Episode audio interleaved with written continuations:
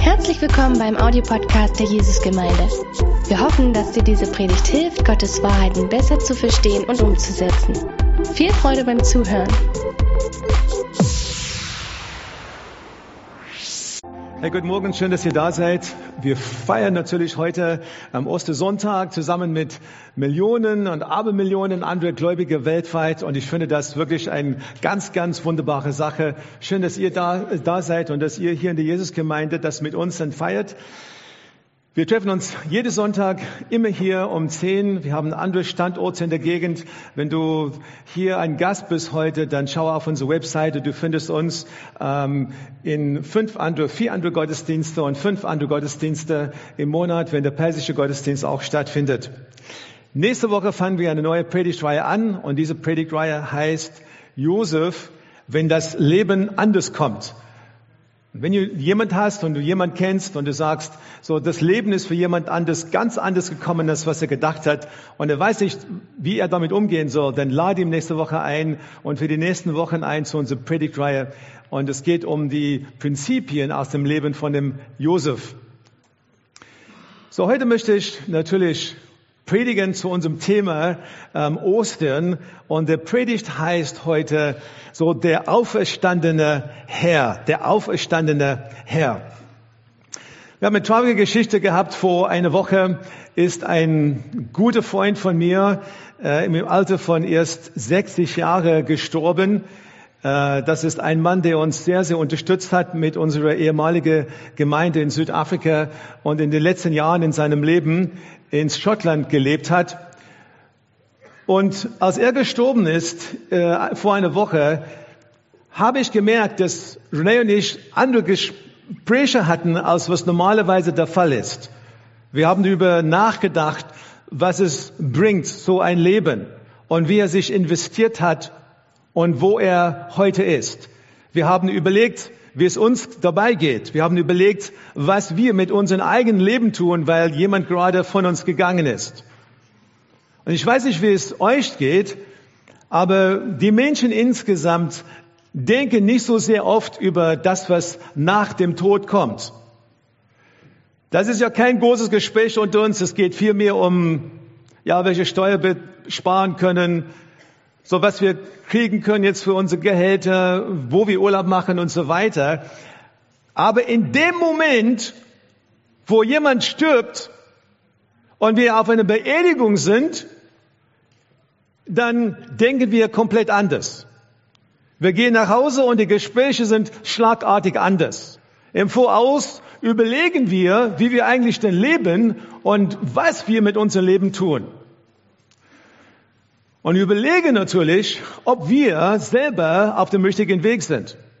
Weil nämlich die, die schwierigste und die größte Frage, die wir haben und sollen haben, ist, was passiert mit uns danach? Was passiert, wenn wir auch irgendwann sterben?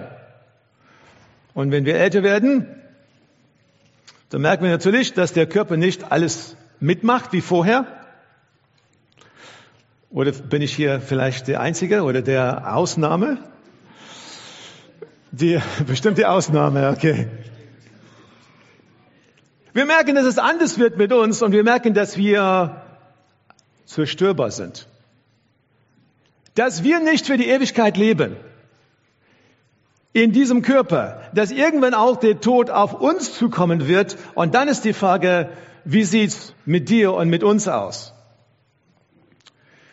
Und wenn wir solche Gespräche haben mit anderen Menschen, dann reden wir natürlich über ganz, ganz viele verschiedene Dinge. Ich denke, es ist ziemlich einfach, mit Menschen über spirituelle Dinge zu reden. Ja, sie sind einfach alle interessiert. Man redet über spirituelle Dinge. Man kann einfach über Gott und die Welt reden. Aber es gibt einen bestimmten Punkt, wo wir das Problem haben. Und das ist in dem Moment, wo wir über Jesus Christus reden. Die meisten würden sagen, ja, es gibt ganz viele, ganz viele Wege zum Herrn, es gibt ganz viele, gibt ganz viele Wege in den Himmel. Die anderen sagen, ja, wenn ich ein gutes Leben führe, dann irgendwann komme ich auch in den Himmel. Und manche sagen, alle Religionen sind sowieso gleich. Und wenn wir mit solchen Leuten ins Gespräch kommen und wir anfangen über Jesus Christus zu reden, dann merken wir, dass wir an der Stelle natürlich auf Widerstand stoßen, ja, dann unterscheiden sich die Geister sozusagen. Weil Jesus Christus natürlich einen ganz anderen Anspruch hat. Weil wenn es um Jesus Christus geht, geht es um verschiedene andere Dinge. Und ich habe eine Bibelstelle heute dabei und der kommt aus ähm, Johannes 14, Vers 6. Johannes 14, Vers 6, da steht Folgendes, als Thomas die Frage gestellt hat, wohin gehst du? Ich weiß nicht, wo du hingehst, Herr. So wie sollen wir mit dir kommen? Dann hat er gesagt, ich bin der Weg, die Wahrheit und das Leben. Niemand kommt zum Vater außer durch mich. Niemand kommt zum Vater außer durch mich. Und in dem Moment, wo wir an Jesus Christus glauben, dann haben wir natürlich ein nicht inklusiver, aus der Sicht von vielen anderen Menschen nicht mehr tolerante Glaube. Wir haben einen Glaube, der einen Anspruch stellt auf etwas, etwas was Exklusives. Und da haben wir natürlich damit zu kämpfen, wenn wir das anderen Menschen vermitteln sollen. Und ich glaube auch nur, nicht nur das, dass wir sagen, nur durch, durch Christus zum Herrn, sondern wir haben ein zweites Problem und dass wir einen Gründe unserer Religion und der Gründe unseres Glaubens haben, der auferstanden ist. Keine andere Religion der ganzen Welt behauptet, dass der Gründer der Religion auferstanden ist. Wir aber glauben das. Und nicht, weil es irgendwas Unwichtiges ist. Dieser Glaube, dass er auferstanden ist, der ist einfach ganz, ganz zentral für uns. Das steht einfach im Mittelpunkt für uns als Christen. Wir können nicht sagen, ich glaube an der, ich glaube, ich bin ein Christ, aber ich glaube nicht an die Auferstehung. Das geht gar nicht zusammen. Manche Leute versuchen das. Aber die Bibel sagt uns ganz klar, dass wenn wir Christen sind, dann glauben wir auch an die Auferstehung. Und heute habe ich dann so ein paar Gedanken für euch. Der erste ist, die Auferstehung steht im Mittelpunkt des christlichen Glaubens. 1. Korinther Kapitel 15. Nun will ich euch noch einmal um die gute Botschaft erinnern, liebe Brüder, die ich euch verkündet habe. Ihr habt sie damals angenommen und sie ist auch heute das Fundament eures Glaubens. Durch sie werdet ihr gerettet, wenn ihr dran festhaltet, genauso wie ich sie euch verkündet habe, es sei denn, ihr seid vergeblich zum Glauben gekommen. Ich habe euch das weitergegeben, was am wichtigsten ist. Was am wichtigsten ist. Und hier erwartet man eine Zusammenfassung. Und ist es auch eine wunderbare Zusammenfassung, das sagt ihr hier. Und was auch mir selbst überliefert wurde, dass Christus für unsere Sünden starb. Genau wie es in der Schrift steht. Er wurde zweitens begraben und ist am dritten Tag von den Toten auferstanden wie es in der Schrift steht. 15, Vers 14 und 15, da steht 14, und wenn Christus nicht auferstanden ist, dann war unser Predigen wertlos und auch euer Vertrauen auf Gott ist vergeblich. Was sie gesagt haben ist, wir lügen. Wir leiten euch an, wir lügen, wenn wir wollen, dass ihr eine bestimmte, eine bestimmte Art lebt und Jesus nicht auferstanden ist. Dann lügen wir. Es ist Kern für uns, dass er auferstanden ist. Und das ist, was ich dann heute in meinem Herzen feiere. Und das Schöne dabei ist, dass wir nicht eine Religion haben, wo wir irgendwie dann erst was ausdenken, wir ein Götze haben, wo wir niemals wissen, ob wir irgendwann ans Ziel kommen, wo wir alles Mögliche glauben können und tun es einfach im Topf und hoffen, dass etwas Gutes daraus springt, irgendwelche Ergebnis daraus kommt für uns. Nein, wir haben ein, ein Glaube heute an einem Jesus Christus. Wir haben einen Glaube heute an einem Gott, der Fakten geschaffen hat. Er hat Fakten geschaffen hat sein, sein Sohn auf dieser Erde, in erster Linie hat er uns geschaffen. Dann schickt er seinen Sohn auf diese Erde, so dass er auf dieser Erde genau wie wir leben sollte. dass er aber ein sündloses Leben führt, dass er danach, dass er danach sterben sollte, die Strafe für die ganze Menschheit auf sich aufzunehmen und dass er begraben wird und nur, dass er am dritten Tag aufersteht. Damit wir Hoffnung haben, damit wir freigesetzt werden von alles, was uns bindet, damit wir eine Hoffnung haben für die Ewigkeit. Was für ein Gott. Allein durch den Glauben an Gottes Sohn werden wir gerettet. Ich meine, heute sagt kaum ein, einer, dass Jesus Christus nicht tatsächlich auf dieser Erde gelebt hat. So auch Menschen, die überhaupt nicht an ihm glauben für das, was er ist, glauben und akzeptieren, dass er gelebt hat. Die Frage ist einfach nur, glauben wir, dass er der Sohn Gottes ist? Und, und wichtig in dieser Frage ist natürlich, glauben wir, dass er auferstanden ist? Viele, viele hier glauben das. Glaubst du das auch? Ich hoffe, dass du heute jetzt einfach mitgehst, dass du verstehst, was wir heute verkündigen. Seine Tod und seine Auferstehung. Zweiter großer Gedanke. Für die Auferstehung gibt es ganz viele Indizien, dass er dass es tatsächlich passiert ist. Und ich liebe das, weil ganz am Anfang, so habe ich wirklich in meinem Herzen an Jesus Christus geglaubt. So, ich habe mein Leben ihm anvertraut. Ich wurde ein Christ, als ich 18 Jahre alt wurde.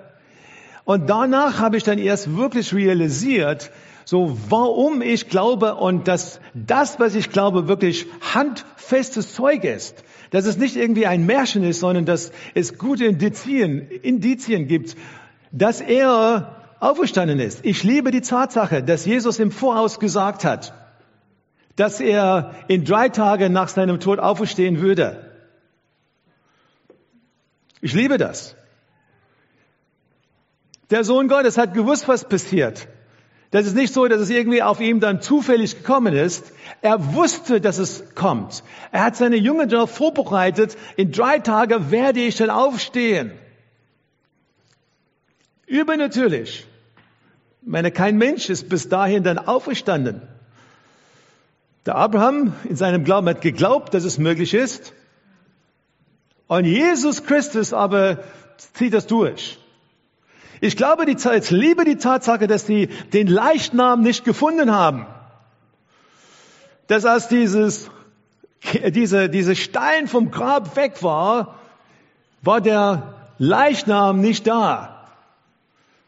Ich meine, das Einfachste wäre damals gewesen, so den Leichnam zu produzieren, einfach zu zeigen, zu sagen, ja, so ihr glaubt, dass er auferstanden ist, aber hier ist der Leichnam.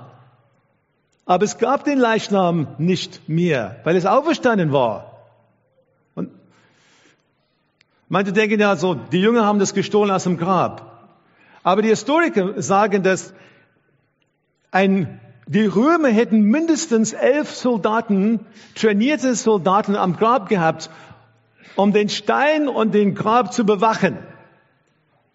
Glaubt ihr wirklich, dass die Jünger, die, die viel Angst hatten sowieso, die keine Ausbildung hatten, keine Waffen haben, dass sie wirklich das geschafft hätten, so gegen die Römer zu kämpfen und den Leib zu, zu klauen und danach für die Lüge noch zu sterben? Das muss man, muss man überlegen. Nein, der Leichnam war nicht da. Ich liebe, dass der, dass der Petrus Angst hatte, dass er dass nach der Auferstehung oder nach der Kreuzigung, dass er Angst hatte, dass er so viel Angst hatte, dass er Jesus verleugnet hat, dass er weggerannt ist. Aber der gleiche Petrus, derselbe Petrus, da finden wir ihn später und er verkündigt Jesus sein Tod und seine Auferstehung mit Mut und mit Kraft. Er, wird, er steht einfach vor Gericht und die sagen ja, du darfst nicht über Jesus verkündigen. Und er geht einfach raus und er sagt, Herr, gib mir die Kraft, dass ich weiterhin in deinem Namen diese gute Botschaft verkündigen darf. So, das ist Mut. Woher kommt das? Weil der Petrus genau wusste, Jesus ist auferstanden. Da haben wir den Paulus. Paulus, der Verfechter von dem Glauben der die Christen verfolgt hat, der einfach alles gemacht hat, die Christen zu töten, und dann hat er Begegnung mit Jesus. Und was macht er? Er dreht sich komplett um, ist völlig anders, weil er eine Begegnung hatte mit wem? Mit dem auferstandenen Jesus Christus. Er hat eine Begegnung gehabt mit ihm und sein Leben ist völlig auf den Kopf ge gestellt, gestoßen auf den Kopf gestellt. Natürlich ja, eine wunderbare Sache. So hier, und, und ich meine, das ist, das ist ja, das ist so eigentlich wie Gott ist. Er, er wählt gerade deren Mann aus, der gegen die Christen alles gemacht hat, es angeführt hat. Gerade er sollte zum Glauben kommen. Ich sage euch, Gebt die Hoffnung nicht auf, dass die Familienmitglieder bei euch, dass die Freunde bei euch auch zum Glauben kommen können. Es ist nicht ausgeschlossen. Gott kann einfach ein Leben so drehen. Der Paulus denn später, was für ein Leben er geführt hat, wie er gelitten hat für Christus, weil er wusste, ich habe eine Begegnung mit Gott gehabt. Was von dem Thomas? Der Zweifler. Der steht, der war nicht mit den Jungen, als Jesus zum ersten Mal in erschienen ist. Und er sagt, ich glaube das nicht. Ich sei dem, dass ich dann die, die Löcher in seine Hände sehe, werde ich es nicht glauben. Und dann sieht er das und Jesus kommt ganz, ganz barmherzig zu ihm. Was macht der Thomas? Wie, wie sieht sein Leben dann später aus? Er ging als Missionar nach Indien. Er wurde dann verhaftet. Sie haben gesagt, ja, wenn du dann Jesus verleugnest, dann werden wir dich freilassen, sonst werden wir dich töten. Grausame Weise. Und er sagte, so, dann tötet ihr mich. Und er hat eine grausame Tod gehabt. Ist er gestorben, weil er eine Lüge geglaubt hat? Nein, er ist gestorben jetzt, weil er an der lebendige Jesus Christus geglaubt hat, der auferstanden ist. Das hat einfach den Unterschied gemacht. Und so können wir weitergehen. Ich, ich liebe das. Ich liebe einfach die, die Tatsache, dass die andere Jünger an Jesus gesehen haben. Die Bibel sagt, dass die ganzen Apostel Jesus gesehen haben, dass auf einmal 500 Jesus gesehen haben, nachdem er auferstanden ist. Dass Jakobus und, und die anderen gepredigt haben und, und Zeugen gegeben haben. Das wissen wir. Zeugen und Zeugen und Zeugen. Aber wir lesen das hier in der Bibel. Und dann natürlich, wenn wir dann überlegen jetzt, wie die Urgemeinde äh, so ins Leben gerufen wurde, ein, am einen Tag, da predigt der Petrus zu dem, was er erlebt hat, und 3000 Menschen kommen zum Glauben am einen Tag und die Urgemeinde feiert seine Geburt. Und was danach gekommen ist, ist einfach gewaltig, wie das sich ausgebreitet hat über die ganze Welt. Und heute haben wir natürlich Millionen von Menschen, die an diesem leeren Grab Glauben. Und ich meine, das ist ja gerade nicht die, die einfachste Botschaft. Das ist keine Botschaft, die einfach simpel ist und sagt, komm zu Jesus und hast keine, keine Sorgen mehr. Komm zu Jesus und ich, du hast ja ein volles Bankkonto. Komm zu Jesus und du wirst niemals krank. Nicht so eine Botschaft. So eigentlich, wenn wir unser Leben anschauen, dann ist es noch schwieriger heute als vorher aber wir sind mit ihm unterwegs. Und das ist das, was mich dann in meinem eigenen Leben berührt hat. Und dann natürlich dann hier in diesem Raum, wenn ich dann Indizien suche für die Auferstehung, dann sehe ich einfach hier eine ganze Menge Leute, die auch in ihm glauben. In meinem eigenen Leben war es so, dass ich dann ganz, ganz viel Bitterkeit in meinem Herzen hatte. An dem Tag, als ich zum Glauben kam. Ich habe auch in meinem Herzen Stolz und Arroganz. Ich würde, bin ja nicht glücklich drüber. Und wenn ich dann heute schaue, was Gott in meinem Leben getan hat, in diese ganze 40 Jahre, wo ich an Jesus Christus geglaubt habe, das ist gewaltig. Ich bin hier, stehe hier einfach als Zeuge von der Wirkung des Heiligen Geistes in einem Leben. Und ich könnte jetzt hunderte Zeugen dann hier auf die Bühne rufen heute, die auch genau das Gleiche sagen würden. Wir wissen, dass Jesus lebt. Er hat unser Leben verändert. Hat unser Leben verändert. So, wenn du jetzt ein, ein, ein Drogensüchtiger so, so zum Jesus, wenn er, du siehst, wie er zum Jesus kommt und dann befreit wird, wo niemand anderes das geschafft hat mit ihm, dass er befreit wird. Das ist unglaublich, wenn du nicht Jesus Christus kennst. Er ist derjenige, der auferstanden ist. Und ich lade, ich lade einfach euch ein, ja, die heute vielleicht hier, hier, wenn ihr dann hier seid und ihr sagt, äh, so ich bin einfach hier, weil es Ostern ist. Ich will dich einfach einladen, heute eine Entscheidung für Jesus zu treffen. Heute ist die Gelegenheit da für dich, dass du, dass du auch in diesem auferstandenen Jesus Christus glaubst. Warum nicht? Hast du eine andere Lösung? Weißt du auch wie das, weißt du denn vielleicht, wie das ausgeht, nachdem du stirbst? Und dann, jetzt drehe ich ein bisschen die Botschaft auf, wie auf uns, die, die jetzt schon das, dann sagen, ja, du musst mich nicht überzeugen. Ich glaube das schon. Ja, ich bin einfach, ich glaube an Jesus Christus. Aus 1. Korinther 15, da lesen wir ein paar Bibelstellen, es geht weiter. Ein ganz großer Gedanke für uns heute. 1. Korinther 15, Vers 12. Ein erster Gedanke. Du wirst auch auferstehen. Was es für uns als Christen bedeutet. Du wirst auch auferstehen. 1. Korinther 15, Vers 12. Und nun frage ich euch, wenn wir predigen, dass Christus von den Toten auferstanden ist, wir können einige von euch da behaupten, es gebe keine Auferstehung der Toten. Offensichtlich hatte hier Paulus das Problem gehabt, dass manche Christen in der Gemeinde geglaubt haben, ja, das ist alles gut, Jesus ist auferstanden, ich glaube das. Und was er hier sagt, ist ja, es geht nicht nur um Jesus Christus, es geht auch nämlich um euch. Ihr werdet auch auferstehen. Er sagt hier so, es ist nicht nur ein Glaube, dass er das geschafft hat. Er ist nur der Erste, der das erlebt hat. Aber wir werden es auch erleben. Wir werden es auch erleben. Ihr könnt auch Amen sagen an der Stelle, ja? Ja, Vielleicht, wenn du, wenn du jünger bist, ist das vielleicht nicht so wichtig, ja. Obwohl das ein wunderschöner Fakt ist. Aber wenn du älter wirst, dann sagst du, das ist eine tolle Gedanke, dass ich dann auferstehen werde. Dass ich einfach in seine Gegenwart komme, so dass der Tod ja nicht das Ende ist. Was du von Jesus Christus glaubst, ja, musst du auch für dich selbst glauben. Und es fängt schon an, ja, die Kraft der Auferstehung. Das hat schon in uns angefangen. Das hat schon in uns geistlich angefangen, dass der Heilige Geist in uns wohnt. So, die Kraft der Auferstehung sagt dir, das ist deins, das ist euch, das ist eures.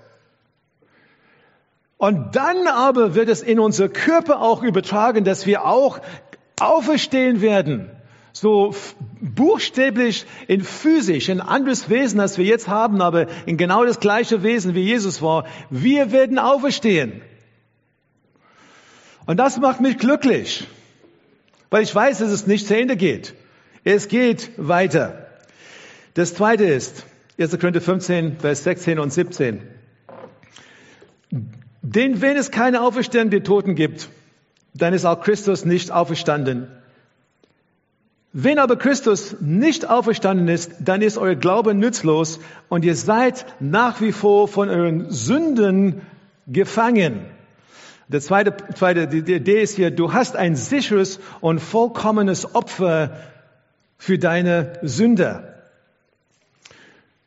Und wenn wir es kurz überlegen, bedeutet das, dass weil Christus gestorben ist und auferstanden ist, heißt das für dich und für mich, dass das Opfer, das er gebracht hat für unsere Sünde, akzeptabel war, wunderbar war in Gottes Augen. Er ist dann auferstanden. Das hat, und das zeigt für dich und für mich, hey, so Gott hat sein Opfer für uns angenommen. Stell mir mal vor, dass wir, dass wir an Jesus Christus glauben, er gestorben ist und wir wissen nicht genau, was danach passiert ist. Da würde keiner von uns sagen können, wir haben eine Sicherheit, dass das, was er getan hat, reicht. Es reicht aber. Weil die Bibel sagt uns, dass als er auferstanden ist, hat der Herr ihm gefeiert und ihm die höchste Stelle in dem Himmel gegeben. Das ist der Stelle, wo er ist. Die höchste Autorität neben dem Vater. Das Opfer, das er gebracht hat, reicht für dich und für mich. 1. Korinther 15, 18 und 20. In diesem Fall waren alle Menschen, die im Glauben an Christus gestorben sind, verloren. Wenn der Glaube an Christus nur für dieses Leben Hoffnung gibt, sind wir die elendsten Menschen auf der Welt. Nun ist aber Christus als erster von den Toten auferstanden. Und hier ist der, der wunderbare der Gedanke für dich und für mich. Du hast eine Hoffnung für eine ewige Zukunft. Du hast eine Hoffnung für eine ewige Zukunft. Ja, und da knüpfe an, an dem, was ich dann am Anfang gesagt habe. Das Leben für uns als Christen ist gar nicht so einfach.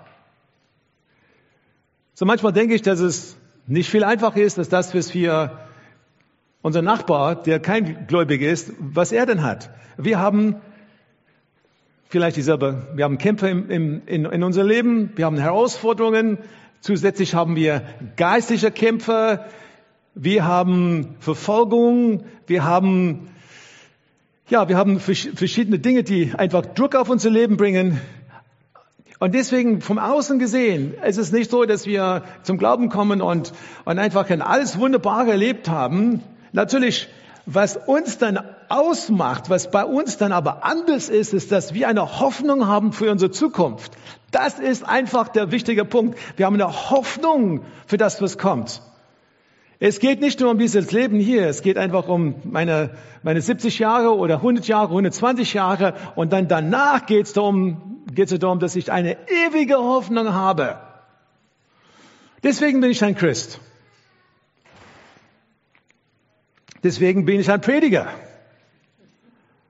Weil ich diese ewige Hoffnung in meinem Herzen habe. Es lebt in mir. Alles, was ich mache auf dieser Erde, hat Sinn.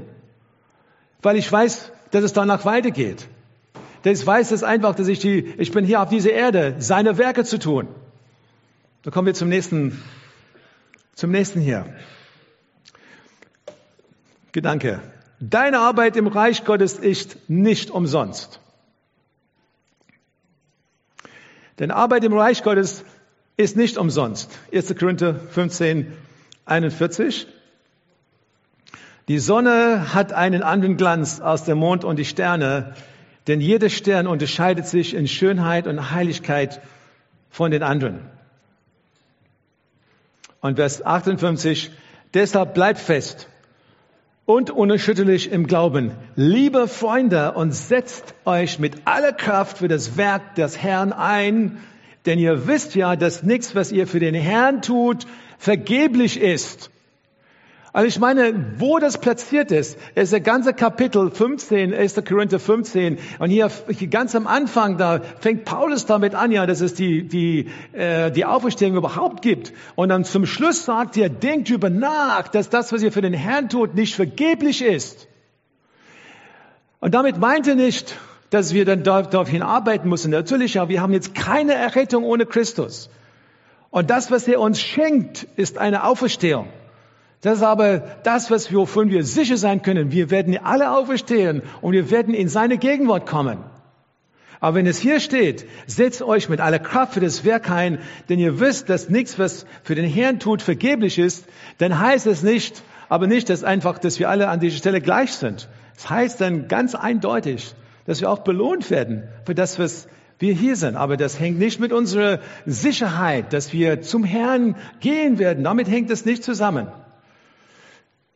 Die Aufgabe ist für jede von uns, die Werke des Herrn tun, die er dir gibt.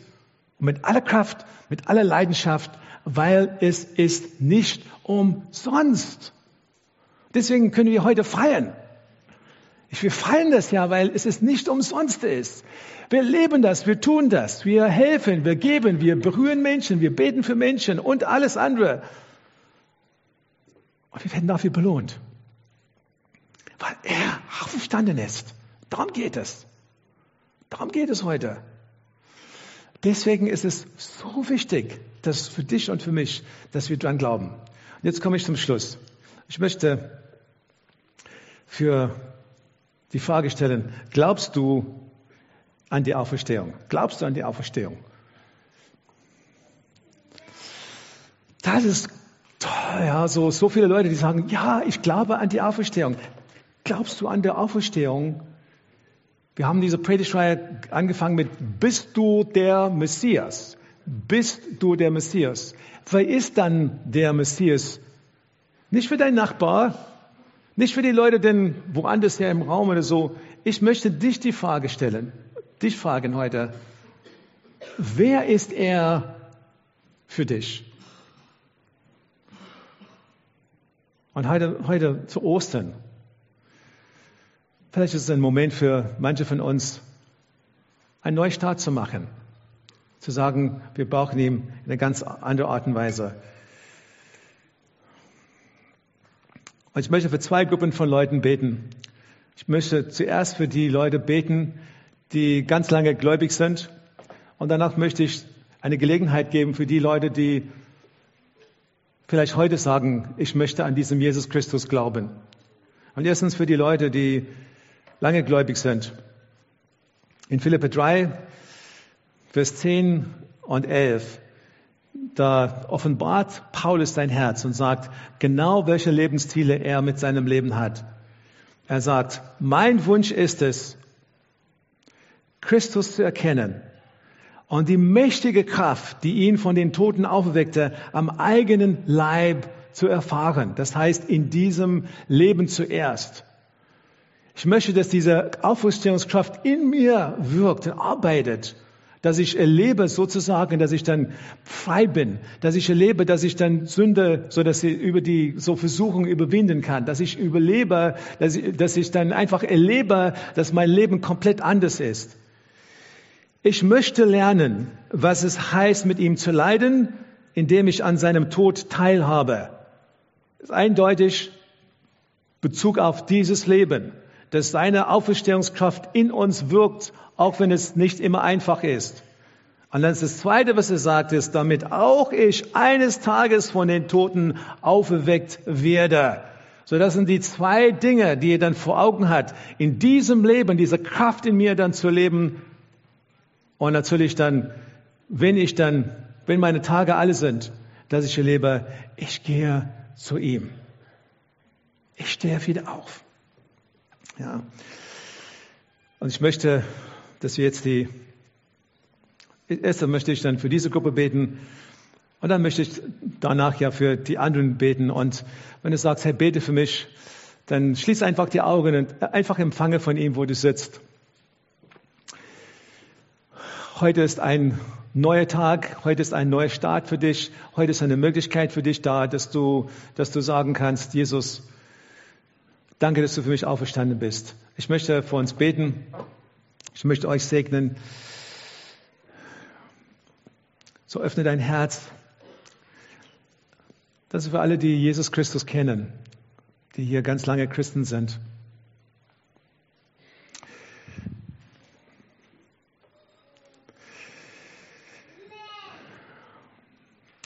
Herr, wir beten. Ich bete für uns heute, dass die Kraft der Auferstehung, die zu uns, die uns zur Verfügung steht in dem Heiligen Geist, Herr, dass es freigesetzt wird in jedem Herzen hier. Herr, dass wir erleben, dass wir Durchbrüche haben in Bezug auf Dinge, die uns binden. Dass wir erleben, dass wir ganz neue Glauben haben für die Herausforderungen, die wir im Leben haben. Dass wir erleben, Herr, dass die die Früchte des Geistes in so Leben einfach gedeihen und dass wir merken in so vielen Punkten, dass du uns weiterbringst.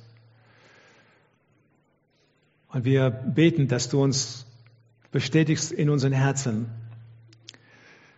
ganz neu heute, dass wir auch auferstehen werden.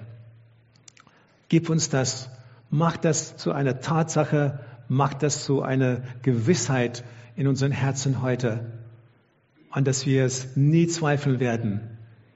Schenk uns, Herr, ganz neu dieses Fundament in unserem Glaubensleben. Amen. Ja, und jetzt möchte ich auch für, für dich beten, vielleicht, vielleicht ist es ein Moment heute, wo du dann zum ersten Mal sagen möchtest, ich möchte Jesus Christus in mein Leben einladen.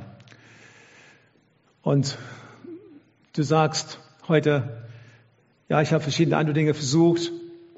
Ich weiß, dass Jesus diesen Anspruch hat, Aber ich bin hier, weil ich spüre, dass er in meinem Leben wirkt.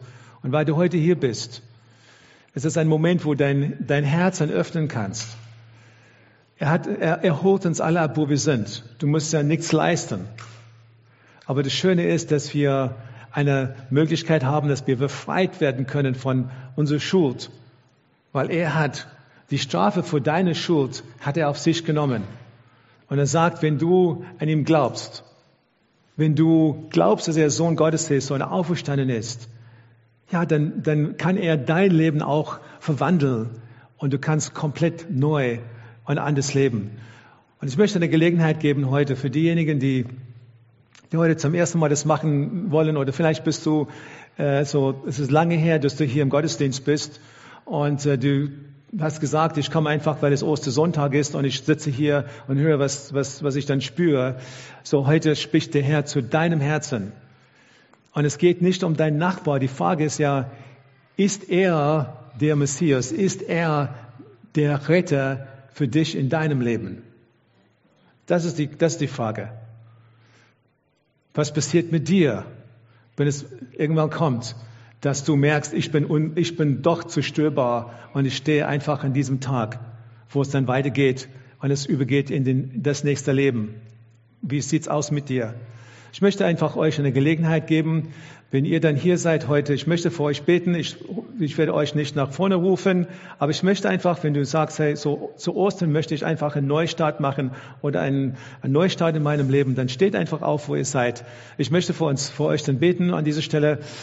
Äh, steht auf, wo ihr seid. Hab einfach, sage ich, es geht einfach nur, es geht um dich und es geht einfach um die Beziehung mit dir und ihm. Steht jetzt auf und, und sage, und damit sagst du, hey, manchmal brauchen wir diese, diese Schritt. Wir brauchen einfach diesen Moment, wo wir etwas tun, damit wir das in, in Erinnerung haben. Jetzt ist etwas bei mir passiert. So, ich lade euch ein. Alle, die es betreffen, steht einfach, wo ihr, wo ihr seid, auf. Ich rufe euch nicht nach vorne, aber steht auf, wo ihr seid und ich möchte für euch beten tu es jetzt. Alle, die es betreffen, ja, steht jetzt auf. Und äh, ich möchte für euch beten und segnen und äh, Gott einfach bitten, ja, dass er euch dann Kraft gibt in diesen, in diesen Schritt, was ihr macht. Hab jetzt den Mut dazu. Ja. Gibt es noch andere, die einfach sagen, hey, ich möchte einen Neustart machen? Steht einfach. Super. Gibt es noch welche? So, einige stehen schon auf. Ja, steht einfach auf und mach einfach den Schritt. Das ist wichtig für uns, dass wir nicht, dass wir, dass wir so irgendwas haben im Leben, was wir festhalten können. Das war ein Moment, das war der Tag, wo ich das getan habe. Ja. Bist du sicher? Bist du sicher heute, was mit dir passiert, wenn dieser Moment kommt? Mach es sicher heute und sag Jesus, ich starte neu mit dir. Okay. Ich bete mit euch. Ihr könnt einfach das so nachbeten in eurem Herzen. Jesus Christus, ich danke dir, dass du die Strafe für meine Sünde und meine Schuld auf dich genommen hast. Ich danke dir, dass du am dritten Tag auferstanden bist. Ich danke dir, dass du mich so sehr liebst dass du das für mich getan hast. Ich lade dich in, lade dich in mein Herz ganz neu heute. Und ich bitte dich, dass du mein Herr bist. Danke dir. Danke dir. Und ich danke dir, Herr. Ich danke dir. Dürft euch hinsetzen. Danke. Wenn ihr, wenn ihr wollt, wenn ihr Gebet braucht, hey, komm einfach äh, so zu uns nach dem Gottesdienst, kommen wir zu unserem Gebet nach dem Gottesdienst. Wenn du noch mehr über Gott und die Jesusgemeinde wissen möchtest, findest du viele weitere Informationen auf www.jgdresden.de.